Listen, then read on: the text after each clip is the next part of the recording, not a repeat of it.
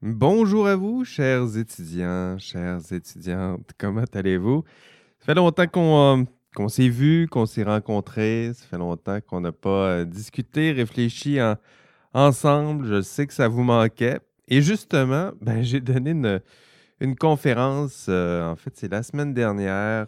j'ai donné cette conférence euh, sur invitation de l'Association des étudiants et étudiantes gradués en sciences et génie de, l'Université Laval. Donc, c'est des étudiants qui sont aux études supérieures maintenant. Puis, je leur ai donné une, conférence sur euh, ben, l'inconduite et l'éthique euh, et le professionnalisme, mais en recherche. Donc, les thèmes que je vais aborder aujourd'hui dans, dans, la conférence, j'ai pensé vous partager ça sur ce, ce canal-là sur notre euh, podcast. Le titre, euh, ça s'appelle Conduite responsable et inconduite en recherche. Sous-titre De l'horreur d'une mine mal préparée. Vous allez voir un peu euh, pourquoi je me suis inspiré de, ce, titre-là, notamment parce que ben, je trouve que les étudiants aux études supérieures sont, parfois mal préparés à la réalité d'exercice de, leur rôle, hein, qui est celui de, de chercheur, avec les, les idéaux, les valeurs qui sont évidemment là aussi très élevées lorsqu'on parle de, chercheurs en sciences. Euh, mais en même temps, on les prépare très mal à la réalité, la, réalité parfois euh, dure euh, du, de ce milieu du, travail qui est celui du, du chercheur et de la chercheur, de la chercheuse maintenant en sciences. donc, je vous laisse écouter ça. Amusez-vous bien. Allez, bye bye.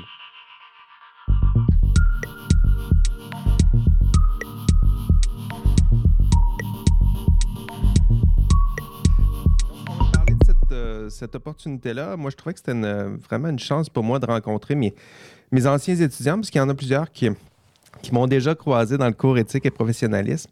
Euh, mais vous le savez aussi, euh, ma passion, c'est l'éthique, mais euh, la conduite responsable en recherche. Donc, ça me donnait l'occasion de, ben, de reprendre cette vieille discussion avec eux puis, puis de discuter avec les, nouveaux étudiants qui sont arrivés depuis la faculté de sciences et, génie.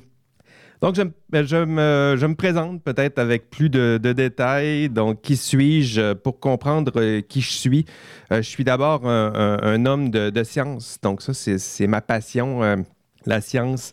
Euh, j'ai commencé par un bac en, agronomie, j'ai fait une maîtrise en, génie génétique. Donc ça, c'est mon, mon background. À l'époque, je faisais des, euh, des, petites manipulations génétiques, du clonage, puis euh, la transgénèse animale. Ça ressemblait à ça ma journée. Donc, j'ai fait de la science, j'en ai fait sur le terrain. j'ai vu à quoi ça ressemblait. j'ai vu à quoi ça ressemble la recherche en sciences. mais à l'époque, il y avait aussi le débat. Tiens, on voit de micro micro-pipettes pour euh, retenir, pour piquer, pour introduire du, matériel génétique. Euh, mais à l'époque, ce qui se passait, c'est qu'il y avait le débat sur justement sur les OGM, sur le clonage, sur les enjeux éthiques liés à tout ça. Euh, puis, ben, j'ai décidé de faire une, une, thèse, donc un, beau doctorat, justement sur les enjeux éthiques liés à la recherche. Hein. à force de, à, chaque jour, on questionnait un peu ce que, ce que je faisais, la pertinence, la moralité même de ce que je faisais, puis de ce que mes collègues faisaient. Euh, d'où l'importance, tranquillement, ces, ces questions-là ont pris un peu plus de, de place. Puis j'ai décidé de, ben, de, consacrer quelques années pour réfléchir, lire, analyser, euh, consulter, euh, me faire un réseau. donc ça, c'était mon plan à l'époque, essayer de comprendre un peu mieux mon rôle, parce que c'est euh, le, sujet de ma thèse, ça a été ça, hein, d'essayer de comprendre le rôle social des chercheurs euh, en sciences. Donc, on salue celui qui vient de me croiser sur la, sur la scène. c'est charmant. Euh, donc, le rôle social des, des, chercheurs en sciences. Donc, moi, c'est ça mon sujet de thèse. Prendre un petit pas de recul de la science. Donc, j'étais plongé dans la science et prendre un pas de recul ou un pas de côté, il faut voir, pour observer la science, essayer de mieux comprendre qu'est-ce que la science, qu'est-ce que je faisais, que font mes collègues, quel est notre rôle, quel est notre rôle euh, en société. Donc ça, c'est, mes, euh, mes sujets euh, préférés. Et depuis, ben, je fais... Oui, j'enseigne, mais je fais aussi de la, recherche, de la recherche sur mon objet principal de recherche. Ce sont, ben, d'une part, les étudiants en sciences et génie, Donc, ceux et celles qui seront des professionnels en sciences et génie, ça, c'est mes, mes petites bébites préférées ces temps-ci. Et ben, les autres, c'est les chercheurs eux-mêmes. Donc, euh, moi, mes petits rats de laboratoire, là, euh, ce sont ces chercheurs. Donc, les observer, regarder euh, ce qu'ils disent, distinguer, faire, faire les nuances, c'est-à-dire que des fois, il y a des différences entre ce qu'ils disent, ce qu'ils font, et ce qu'ils font pour de vrai. donc, entre le discours rationnel puis le comportement social de ces petits acteurs-là. Donc, j'aime bien me positionner comme ça un observateur euh, de la science, un observateur euh, de la recherche. Et je sais que les chercheurs n'aiment pas ça que lorsque je dis ça, mais moi, c'est mes petits rats de laboratoire, ce sont un peu, d'une certaine façon, ce sont eux, mes petits rats de laboratoire. Donc ça, euh, c'est moi. La phrase qui a guidé ma, présentation aujourd'hui, c'est celle-là. Hein, les jeunes chercheurs apprennent malheureusement leur métier de chercheur comme on apprenait autrefois euh, le sexe. Donc, il y a toutes sortes de choses là-dedans. Les jeunes chercheurs, c'est vous, euh, vous êtes en construction et vous apprenez tranquillement votre métier, à quoi ça ressemble la recherche. Et euh, Bruno Latour ajoute, ils, apprennent leur métier comme on apprenait autrefois le sexe, dans l'horreur d'une nuit de noces mal préparée. Donc moi aujourd'hui, mon, Ma contribution, ce sera de vous préparer un peu mieux à votre nuit de noces. Donc, montrer la, vous montrer, euh, faire les nuances nécessaires, vous montrer ce qui, ce qui vous attend, euh, les grandeurs, évidemment, de la recherche en, sciences, mais aussi parfois les, petites misères quotidiennes, les problèmes qui peuvent résulter de vos activités de recherche. Donc, ça, c'est la phrase qui va me guider euh, aujourd'hui. Euh, pour bien faire ma, présentation, d'abord, je, euh, distinguerai deux euh, acteurs principaux dans ma présentation. les scientifiques et les chercheurs. Donc, moi, je m'intéresse davantage aux chercheurs. les chercheurs, c'est ceux qui existent, c'est ceux que vous croisez, c'est ceux que vous avez croisés aujourd'hui. C'est quelques-uns qui sont même aujourd'hui dans, cette salle.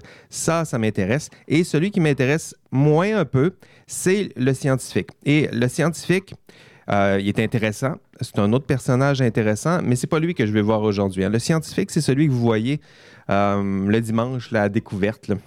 Vous le voyez là, euh, comment ça s'appelle l'émission scientifique? Génie, génial, génie, peu importe, là, avec Monsieur Carly. Donc, vous voyez, là, toujours avec le petit sarreau, c'est une personne, euh, un personnage. Hein. il incarne une certaine conception de la science. Et la conception de la science est la suivante. La science, elle est certaine. Euh, pour eux, la connaissance, elle est objective. Elle est euh, froide au sens où elle ne change plus vraiment. Hein. Les faits sont là. Tout ce qu'il nous reste à faire, c'est les vulgariser, les diffuser, nous les expliquer. Et pour lui, ben, la connaissance, elle est dépolitisée. Y a pas hein, vous n'entendez pas le, dimanche, M. Tisser vous raconter les liens entre euh, les politiques scientifiques ou les politiques de financement et, la recherche. Euh, non, lui, il se concentre sur les faits, ce qui, ce qui est maintenant assez consensuel, ce qu'il reste seulement à vulgariser. Et euh, donc, toujours pour ce scientifique-là, la science, elle est asociale. Donc, elle serait coupée de la société. Ce serait difficile de voir les traces de la société, même dans ce contenu-là. C'est une conception qui est intéressante, mais en même temps, ça nous permet euh, difficilement d'explorer les vrais problèmes en recherche parce que cette conception-là, elle est un peu idéalisée, elle est un peu euh, fermée. D'ailleurs, si on demande à, des jeunes de dessiner un scientifique, c'est intéressant que ce, cette euh, caricature-là ou cet archétype-là finit par s'incruster dans, les esprits et dans les vôtres, euh, sûrement. Euh, je l'ai fait récemment, j'ai donné une conférence dans une école secondaire, je leur ai demandé carrément de, me dessiner des, des, scientifiques comme ça. Donc, puis évidemment, lorsqu'on leur donne pas d'image à l'avance, on leur dit dessinez-moi des scientifiques. typiquement, on arrive toujours à peu près à la même conception, toujours à peu près les mêmes critères. c'est un homme. Ben oui, c'est un homme, il est blanc. Euh, souvent, il y a un sarrau. Eh oui, le sarrau blanc, ça fait partie du. Il y a une barbe, des, moustaches, puis ça, ça fait partie aussi de son, look. Les lunettes, ah, ça fait sérieux, ça prend des, lunettes. Puis il est entouré de matériaux, de, tout ce qu'on a besoin pour faire de la recherche classique, typique, des, des Béchers, des Erlenmeyer. Puis là, Il y a certaines versions de ce scientifique-là que les cheveux sont un petit peu plus hirsutes, puis il crie Eureka, un petit peu à la Einstein, je dirais. Ou des fois, il y a un petit, euh, petit projet secret, puis il se frotte un peu les mains. Ça, c'est la, version un petit peu euh, dark, je dirais, de ce modèle-là. Mais c'est à peu près toujours les mêmes critères. Hein, ce test-là, ça s'appelle Draw a Scientist Test. C'est DAST, euh, donc c'est un, test qui est bien, qui est bien formalisé, je dirais, et c'est répété à plusieurs reprises. Et on arrive toujours à ces critères-là c'est-à-dire que ce modèle-là, cet archétype-là, va s'incruster tranquillement au cours de votre progression euh, scientifique. Et ça commence, ici on voit à l'écran dès la maternelle où on commence à avoir une conception vague, mais tranquillement, ces petits critères-là, la moustache, les lunettes, le sarrau blanc, euh, le nombre d'indices va augmenter au fur et à mesure que vous vous rapprochez, euh, je dirais, du, cégep jusqu'à temps que vous croisiez peut-être de vrais chercheurs, puis là, ça peut dévier un peu. Euh, donc là, en ce moment, là, vous êtes, vous commencez la recherche, études supérieures. Je dirais que cet archétype-là commence à être bousculé un peu lorsqu'on arrive à l'université, au bac, puis qu'on croise des chercheurs pour, se rendre compte, pour se rendre compte que, bon, ils n'ont pas tous des ils n'ont pas tous des moustaches, ils n'ont pas tous des, des hommes, puis il y en a de toutes sortes de, de, couleurs, d'origine. Euh, donc voilà, il faut sortir un peu de cet archétype-là, du moins si vous voulez comprendre avec moi la réalité, les défis quotidiens, les problèmes euh, en recherche. Celui qui m'intéresse davantage, c'est le chercheur. Hein? Le chercheur. Et le chercheur, ça ressemble à ça. Donc j'en ai mis quelques exemples. Euh, donc, euh, vous en connaissez sûrement quelques-uns. Et vous voyez bien à l'écran là, que ben, c'est pas tous des hommes, ce sont pas tous blancs, ils n'ont pas tous des moustaches, ils n'ont pas tous des lunettes. Euh, il y a peut-être M. Langdo, il est où M. Langdo? Bon, il y a peut-être M. Langdo, d'ailleurs, on le salue, là, qui, qui, représente un peu bien l'archétype du. Il manque juste le beau sarreau blanc. Mais vous voyez aussi dans les, la diversité des, euh, sciences, pas seulement des sciences pures et dures. Là. F. Dubé, anthropologue, euh, Nadia en sciences de l'éducation. Euh, ici, Véronique, c'est en nutrition, me semble-t-il. Donc, vous voyez que ça peut, ça peut varier. Ce c'est pas nécessairement l'archétype et ces vrais chercheurs-là peuvent être pris avec de vrais problèmes. Et pour eux, la connaissance, euh, la connaissance comparativement aux scientifiques, pour eux, la connaissance, elle est incertaine.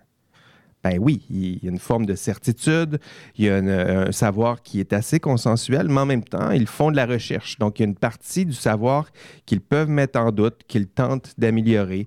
Il y a des parties qui leur semblent moins bien définies ou peut-être fausses. Puis on fait des protocoles expérimentaux pour tranquillement euh, se rapprocher de la vérité. Donc, incertaine en ce sens subobjective. Donc, subobjective, ça veut dire que la, connaissance qui est produite pour ces chercheurs-là, elle est liée à un sujet, hein, un sujet au sens de, personne, personne juridique.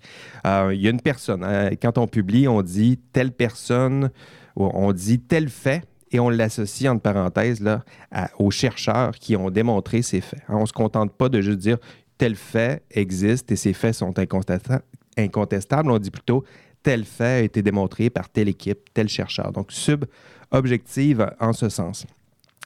Pour eux, la connaissance, elle est chaude, elle est sur le point de changer, euh, elle pourrait changer. On s'appuie sur une, espèce de, de, vérité provisoire, elle est là, mais elle pourrait très certainement être améliorée. Du moins, pourquoi faire de la recherche si ce n'est pas pour améliorer tout ça? Intensément lié aux politiques. Donc, les chercheurs connaissent euh, les programmes, euh, les politiques euh, fédérales, provinciales, c'est-à-dire là où s'en va, notamment les, budgets. Hein. le budget sort, où va l'argent en ce moment, où sont les subventions, dans quel domaine sont les, les, grandes finances, où s'en vont-ils. C'est lié aux enjeux sociaux. Donc, pour eux, la recherche, c'est une certaine façon de contribuer au bien commun. On va souvent associer euh, une partie de sa recherche à un enjeu, à un bien, à, euh, un projet qui tient à cœur soit aux chercheurs ou qui est promu par les, euh, les bailleurs de, fonds. Donc, lié aux enjeux sociaux de cette façon. Donc, c'est cette première distinction-là que je voulais faire avec vous. La différence entre la science, l'archétype, le scientifique et la recherche, le vrai chercheur qui est pris à toutes sortes, avec toutes sortes de, joutes concrètes. Et, euh, et enfin, ben, les chercheurs, on a vu, ce n'est pas juste l'archétype de l'homme blanc à moustache. Je vous parlais de problèmes et quels sont-ils? Les problèmes en recherche? Ben, les problèmes sont assez importants. D'abord, ben, il y a des manquements. Euh, est-ce que ces manquements sont fréquents? C'est intéressant. Les chercheurs vont commettre des manquements. Et euh, statistiquement, on dit qu'un chercheur sur trois va commettre un manquement. Ce n'est pas nécessairement une fraude euh, avec un grand F. Un chercheur sur trois va commettre un manquement dans l'exercice de son rôle de, chercheurs. Donc ici, j'ai le tableau pour vous. Ça a été publié dans, Nature. C'est en quelle année? En 2005. Et il n'y a pas de raison de croire que ça a diminué depuis 2005. Donc euh, ici, j'ai pris ça parce que ça avait été publié dans, Nature. C'est un bel article qui a été euh, souvent cité et recité. Et ce qu'on voit, ben, on voit entre autres, on voit deux choses.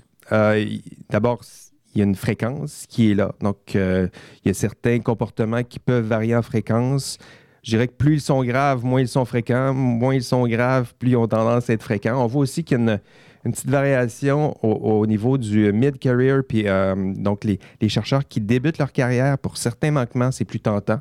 Alors que les chercheurs en fin de carrière, il y a d'autres manquements qui sont plus, euh, sont plus tentants. Et les manquements, de quoi parle-t-on? on parle de falsification, fabrication de, de données. Désolé de vous l'apprendre si vous ne le savez pas, mais certains chercheurs mentent. Ouais, je sais, ça fait mal. Falsification, fabrication, euh, violation de la protection du participant, non-divulgation des, euh, liens d'intérêt, des relations délicates avec certains participants, certains étudiants, étudiantes, vol d'idées, utilisation des idées des autres. Donc là, ici, c'est un chercheur sur trois qui, une fois dans sa carrière, va faire ça ici. Non-publication de données qui contredisent ses propres travaux. Non-respect de procédures encadrant la protection du participant. Non-divulgation concernant l'utilisation de données erronées. Changement du design de recherche en cours de route. Et d'autres, et on voit ici que hein, ça peut augmenter ici, lorsqu'on est rendu dans le changement de design, ben, la fréquence est, plus grande, alors que falsification, fabrication, euh, ben, la fréquence est beaucoup moins grande. Euh, évidemment, il y en a un qui semble plus grave que, que l'autre. Et les autres comportements, donc euh, publication des mêmes données ou des mêmes résultats dans plus d'un article. Allocation indue du crédit d'auteur, donc je, je cite un auteur qui n'est pas vraiment l'auteur ou je tais un auteur qui devrait être auteur donc ça, ça, fait partie du, problème. Refus, rétention, retard de publication pour toutes sortes de bonnes et moins bonnes raisons. Utilisation d'un design inapproprié ou euh, erroné. Suppression de données fondées sur l'instinct, le gut feeling. Ça existe, le gut feeling. Ça existe aussi en recherche. Une petite donnée qui dérange et hop, elle disparaît. Euh, pourquoi? Ben, parce qu'elle dérangeait un peu, puis c'est juste une donnée, puis c'est pas si grave que ça. Euh, ben, c'est pas si grave. Hein. Il y a une question de, concordance avec, euh, avec la vérité. Gestion des données inappropriées. Gestion des données inappropriées. Ça, c'est commun. Là. Hein, vous le voyez bien, là. C'est quoi? Ben, c'est un disque dur qui traîne dans le fond du bureau, puis qui prend la, poussière, puis qui a à peu près toutes les données du laboratoire là-dessus. Ça, ça fait partie des gestions de données euh, inappropriées. Donc, fréquence. C'est là, ça existe une fois sur trois. Euh, il y en a certains d'entre vous qui vont commettre ces, ces, gestes-là. Et euh, ça risque de changer aussi au cours de la carrière. Il y a des tentations qui sont plus grandes en début de carrière et d'autres en fin de carrière. Gravité, ben gravité, on parle de quoi? On parle de gestes très graves. Donc, c'est un spectre, hein? c'est pas noir et blanc. Euh, il y a des comportements qui sont plus ou moins blâmables, plus ou moins sanctionnables. Je vais vous en donner quelques-uns. Et il y en a des très blâmables ici. Les classiques, nos trois grands, euh, nos amis, les amigos, c'est la création de données ou falsification de données. Donc ça, c'est de l'ordre du mensonge, d'où mon petit signe comme ça fraude, donc partir ou euh, utilisation impropre du financement recherche, et plagiat. Plagiat aussi, c'est de l'ordre du vol, mais ici, c'est de l'ordre du vol d'idées. Donc ça, ce sont nos trois grands classiques. Et il y en a certains qui se font prendre. Ici, euh, bon, je ne la passerai pas, vous n'aurez probablement pas le, son. Euh, mais c'est M. Oussouk, désolé pour ma, prononciation, qui s'est fait prendre pour à peu près les, trois. Donc, plagiat, euh, fraude, nommez-les, il, a à peu près tout, tout fait. Et ça existe. C'est rare, évidemment, parce que c'est très grave. Mais ça ne veut pas dire qu'il n'y a pas des petits comportements moins graves, mais qui peuvent parfois être aussi euh, problématiques dans la mesure où ils sont plus fréquents. Et de quoi parle-t-on? Bon, publication, fractionnement des, euh, et multiplication des, euh, des, publications. Donc, tout à coup, un chercheur, au lieu de publier un article substantiel, ben, on va le voir un peu plus tard, l'idée de publish or perish, ça devient tellement important qu'on décide de diviser la publication en plusieurs petites euh, tranches. De, il y en a plusieurs qui aiment ça prendre l'image du salami. au lieu de commercialiser un beau gros salami, on vend ça en petites, euh, en petites tranches. Autoplagiat, c'est pas du plagiat, mais en même temps, on recycle et recycle les mêmes idées, les mêmes concepts, parfois les mêmes bouts de texte. Euh, or, ben, le texte, des fois, il y en a une partie qui appartient au périodique dans lequel vous allez euh, publier. Donc, il y, a, là aussi quelques, quelques problèmes associés. Sélection inappropriée des données de recherche. Euh, manipulation indue d'image. Des fois, ce n'est pas carrément falsification, fabrication. Des fois, c'est quelques petites modifications qui trompent un peu le lecteur. Euh, l'exemple que j'ai en tête, c'est le, ce qu'on appelle le photoshopping, c'est-à-dire on arrive à une image, puis avec Photoshop, on va révéler une partie de l'image plus que l'autre. Puis tout à coup, on, finit par franchir un peu la, ligne mince qui sépare le, mensonge de la, vérité. Autora, il y a plein de problèmes de moyenne gravité qui se promènent là. Allocation injuste du crédit d'auteur, puis un petit auteur là, euh, qui s'ajoute parce parce qu'on l'aime bien, parce que c'est un allié, parce que toutes sortes de bonnes et moins bonnes raisons, ou il y a tel auteur qui n'aura pas droit de citer parce que ça serait euh, ça pourrait être problématique même d'avoir tel auteur dans notre article. Je pense entre autres à des questions de financement. Tout à coup, ah, l'auteur ici n'apparaîtra pas parce que ça pourrait euh, révéler un conflit d'intérêts. Ça s'est déjà produit. appropriation indue du crédit d'auteur. Donc, on cite un auteur on prend ses mots, on prend ses idées sans nécessairement le citer de façon appropriée. Donc, ça, ça fait partie des pratiques on, dit discutables parce que euh, parce qu'elles sont discutables, parce qu'on en discute souvent autour de la machine à café. Euh, mais ces problèmes-là euh, peuvent être problématiques. Je le disais, en raison de leur nombre. Lorsqu'on cumule tout ça, ça peut créer des problèmes importants au cœur euh, de la recherche. Donc, des problèmes, les problèmes qui, existent, qui sont assez fréquents. Un chercheur sur trois va commettre ce genre de gestes-là, qui peuvent évidemment varier en, gravité, mais vous le saurez. Hein, vous commencez en recherche, vous le saurez, ça existe. Et si vous ne gérez pas prudemment, euh, vous risquez de sombrer euh, dans ce côté obscur. Et ça commence, euh, ça commence tôt. Et vous êtes tous et toutes euh, concernés. En, classe, je m'amuse avec cette question-là. Si je vous demandais à vous, euh, vous êtes plusieurs en ligne, vous êtes 61. Si je vous, si je vous demandais de, vous donner une note de 0 à 100, où 100, c'est une personne incorruptible, parfait, honnête, parfaitement honnête, et 0, mais totalement malhonnête, totalement problématique, et 50, c'est monsieur, madame, tout le monde. Quelle note euh, vous donnez-vous? Et là, je vais laisser un petit silence malaisant. Ça me permet surtout de prendre une gorgée de café.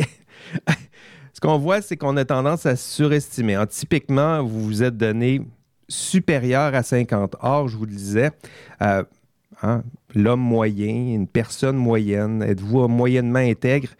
C'est difficile à mesurer, mais ce qui est possible de mesurer, c'est que typiquement, vous et moi et un peu tout le monde, on a tendance à se sentir légèrement supérieur à la norme, donc se sentir un peu à l'abri euh, de risques qu'on reconnaît pourtant pour les autres. Donc ça, ça fait partie de la, de la donne lorsqu'on parle de manquement à l'intégrité. Parfois, on voit bien les risques, mais on se sent un peu à l'abri. On se dit, ben moi, je suis différent, je suis un être d'exception. Euh, or, ce qu'on voit, et ça commence très tôt, euh, dès les bancs d'école, donc ici, c'est des étudiants en, sciences et génie, là, mais pendant le bac, euh, les pourcentages sont là. Hein. Donc, Dès le bac, on commence à tricher un peu dans des devoirs, un peu moins dans des examens parce que c'est plus grave si on se fait prendre, mais il y a de la triche. Donc ici, c'est pas loin d'une personne sur deux qui va commettre ce genre de, manquement-là pendant ses études. Hein. C'est des belles, des belles habitudes qu'on prend. D'ailleurs, je, pose cette question-là dans mon cours à chaque année. Euh, avez-vous déjà triché à l'université? Hein? Donc, c'est, euh, c'est pas le fun de, voir ça. Et euh, je vois bien qu'Alain Garnier est là. D'ailleurs, je le salue, Alain. Avez-vous déjà triché à l'université? 54% de mes étudiants me disent oui, j'ai déjà triché à l'université. Pour quelles raisons avez-vous triché à l'université? Qu'est-ce qui se passe? Quels sont les facteurs qui font en sorte que vous trichez à l'université? Et ces facteurs, est-ce qu'ils auront tendance à réduire ou à s'accroître lorsque vous serez euh, en recherche comme étudiant aux études supérieures, sinon chercheur euh, en soi? Une personne sur deux. Ça tend à s'accroître. on commence au secondaire et on le voit dans les pourcentages. Plus on avance, ben, au collège, on, va tricher un peu plus.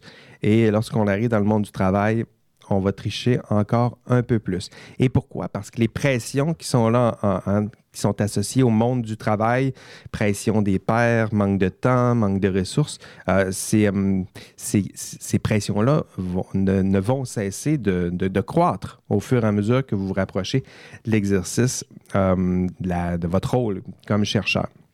Donc, rappelez-vous que vous êtes des personnes normales comme vous et moi. Donc, vous êtes, euh, vous n'êtes pas un, maître d'intégrité ou un maître euh, du mal. Vous êtes entre les deux. Vous êtes sujet à certains, certains risques. Donc, vous êtes là. Hein, selon la courbe normale, vous n'êtes pas. Il y en a des aides d'exception, mais ils sont rares et vous n'êtes surtout pas le pire du pire. Euh, voilà. Ça, c'est une blague que je fais en classe et j'avais envie de vous la refaire ici aussi. Et pourquoi pas? Donc, le problème existe et vous êtes concerné.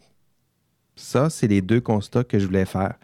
Euh, ça existe et vous, personnellement, et même vous, euh, ceux qui sont euh, là en, classe en ce moment, ben vous êtes, vous êtes concernés. Et les raisons maintenant. Donc, pourquoi les chercheurs, les jeunes chercheurs vont dévier un peu des, idéaux de la recherche. Euh, ben, les raisons sont les mêmes que dans n'importe quel milieu de travail. Hein. On manque de temps, on manque de ressources. Euh, ici, on ajoutait même le, professeur le, mérite. Donc, l'autorité en place euh, n'a pas ma confiance, puis je vais dévier un peu. je voulais faire comme les autres. Je voulais projeter une image de, de moi. Euh, donc, les raisons qui sont là dans le monde du travail sont à peu près les mêmes qu'en recherche. Importance des enjeux. lorsque vous allez gérer des, des montants, des subventions de recherche, ben, il y a une responsabilité associée. La pression de publier est là. Et parce que la pression est là, ben, il y a des tentations qui, euh, qui vont s'ajouter. Euh, on n'est pas vraiment surveillé, ou très peu en recherche. Hein. On, est, on est surveillé entre nous. Euh, on manque de temps, je l'ai déjà dit. Il y en a certains qui ne connaissent pas non plus les, normes en recherche. C'est important de les, savoir. Quelles sont les normes qui balisent votre rôle? Quelles sont les sanctions si jamais euh, vous, vous, faites prendre? Et ça, euh, parfois, c'est mal connu. Influence des pairs. Dans quel laboratoire allez-vous travailler? Qui? On le voit à la formation, ça se fait souvent entre nous, dans un laboratoire, dans un milieu assez fermé. Ces règles-là, ça, fait partie des, règles du milieu, mais la force de ces règles-là, est-ce qu'elles peuvent être euh, validées par des règles supérieures ou ce, sont des habitudes qu'on se transmet comme ça, d'un étudiant à l'autre, euh, d'un postdoc à un étudiant? Puis, euh, quelle, est justement? Quelles sont la, quelle est la valeur de ces règles-là d'usage dans votre propre milieu? Hein, quelles, sont les habitudes autour de, vous et ces habitudes sont-elles bonnes? En recherche, ce qui explique pourquoi un chercheur va dévier un peu des, idéaux de la recherche. Euh, moi, j'ai divisé entre des raisons internes, des raisons externes. Commençons par les raisons internes. Les raisons internes en, matière d'éthique, c'est souvent les mêmes.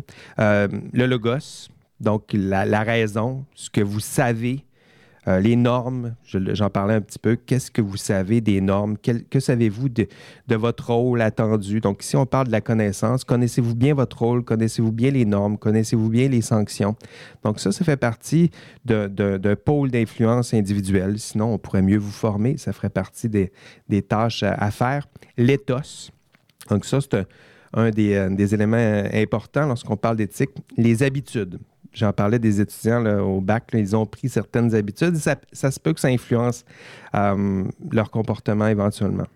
Le pathos, donc ce qui dépasse l'individu, peu importe votre connaissance, peu importe vos habitudes, hein, il, y a, des inclinaisons, des biais, des pulsions, des... ça, ça dépasse évidemment notre, euh, notre volonté et ça fait partie néanmoins des facteurs internes qui peuvent expliquer pourquoi une personne euh, va commettre ce genre de manquement.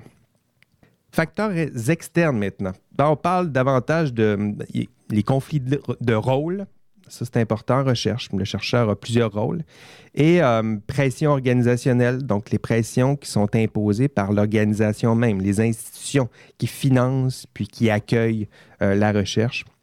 Les rôles. Ben, le chercheur est pris avec toutes sortes de rôles. Il doit à la fois enseigner, euh, donner des conférences comme ça à gauche, à droite, aller dans des congrès. donc, l'engagement social, ça peut, ça peut partir de là aussi. Certains sont entrepreneurs aussi au passage, puis doivent faire des tâches de recherche pure et dure à travers ça, encadrer des étudiants. Euh, donc, comment concilier tout ça? On le voit que ces rôles-là, lorsqu'on dit un conflit, ne serait-ce qu'en ressources, en temps, par exemple, de travail, mais le chercheur, il ne peut pas tout faire ça dans le même 24 heures. Donc, il ne peut pas faire, en fait, il doit partager la tarte de, temps de travail entre ces quatre grands pôles. On voit que ne serait-ce que pour le temps et les ressources, ces, rôles-là peuvent être en, conflit. Le chercheur doit faire toutes sortes euh, de tâches. Euh, lorsqu'on on, tente d'exceller en recherche, ici, c'est un, un, schéma proposé par Bruno Latour. Euh, il nous rappelle que le chercheur, pour exceller en recherche, doit exceller à toutes ses tâches. Donc, la phase 1, c'est mobilisation du monde, être capable de, produire beaucoup de données, des tableaux, produire des articles. Ça, c'est seulement la phase 1.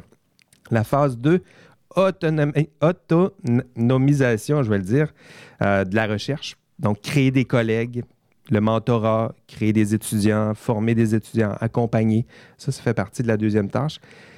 Euh, alliance, ben oui, créer des alliances, entre, euh, entre l'État, entre l'industrie, entre l'université.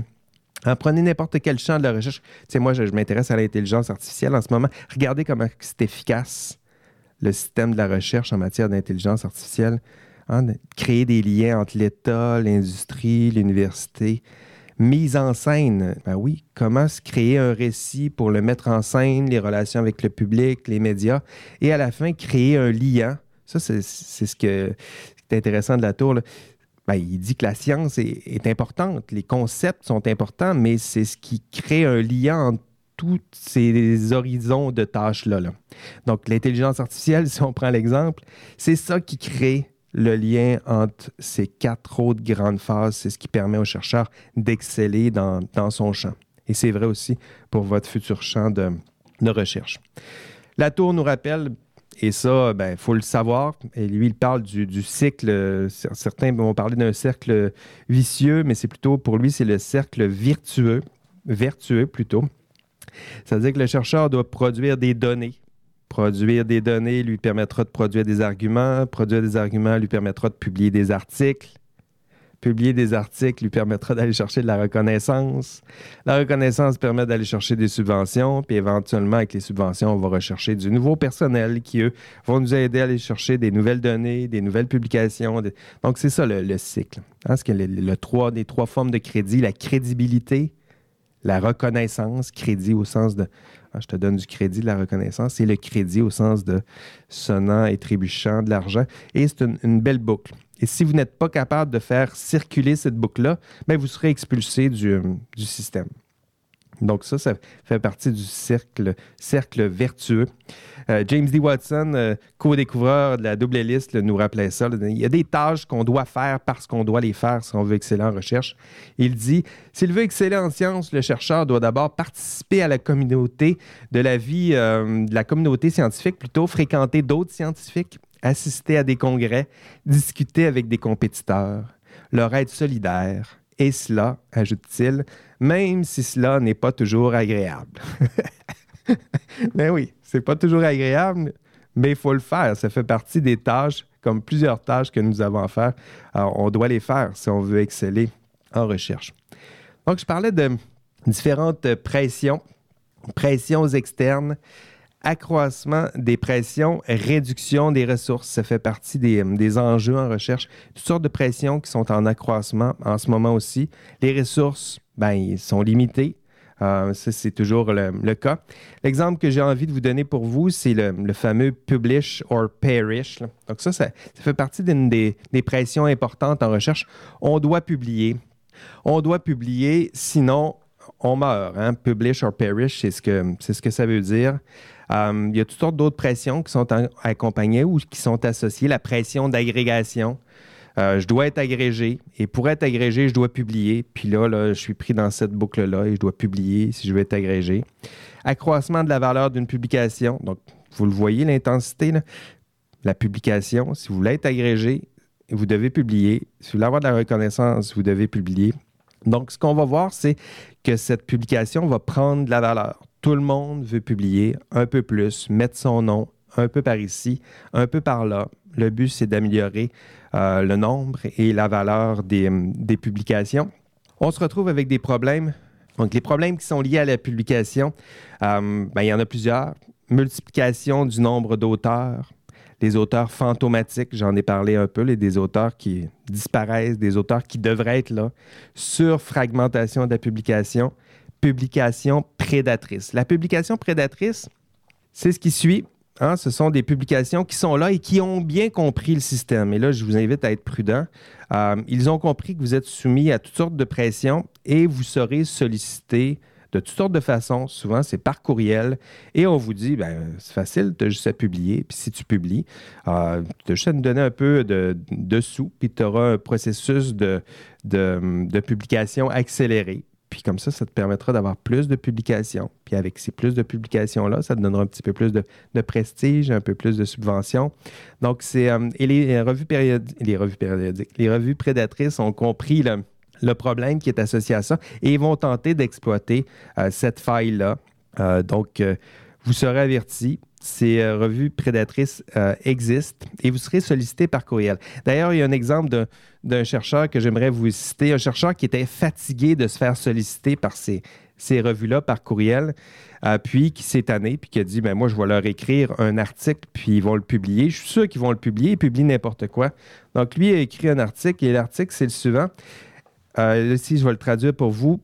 Euh, l'article est intitulé Pouvez-vous, s'il vous plaît, je vais le traduire comme ça, Pouvez-vous, s'il vous plaît, me retirer de votre liste de emails? Et le texte en question, c'est une répétition. Pouvez-vous, s'il vous plaît, me sortir de votre liste de courriels? Il a même ajouté des petits schémas.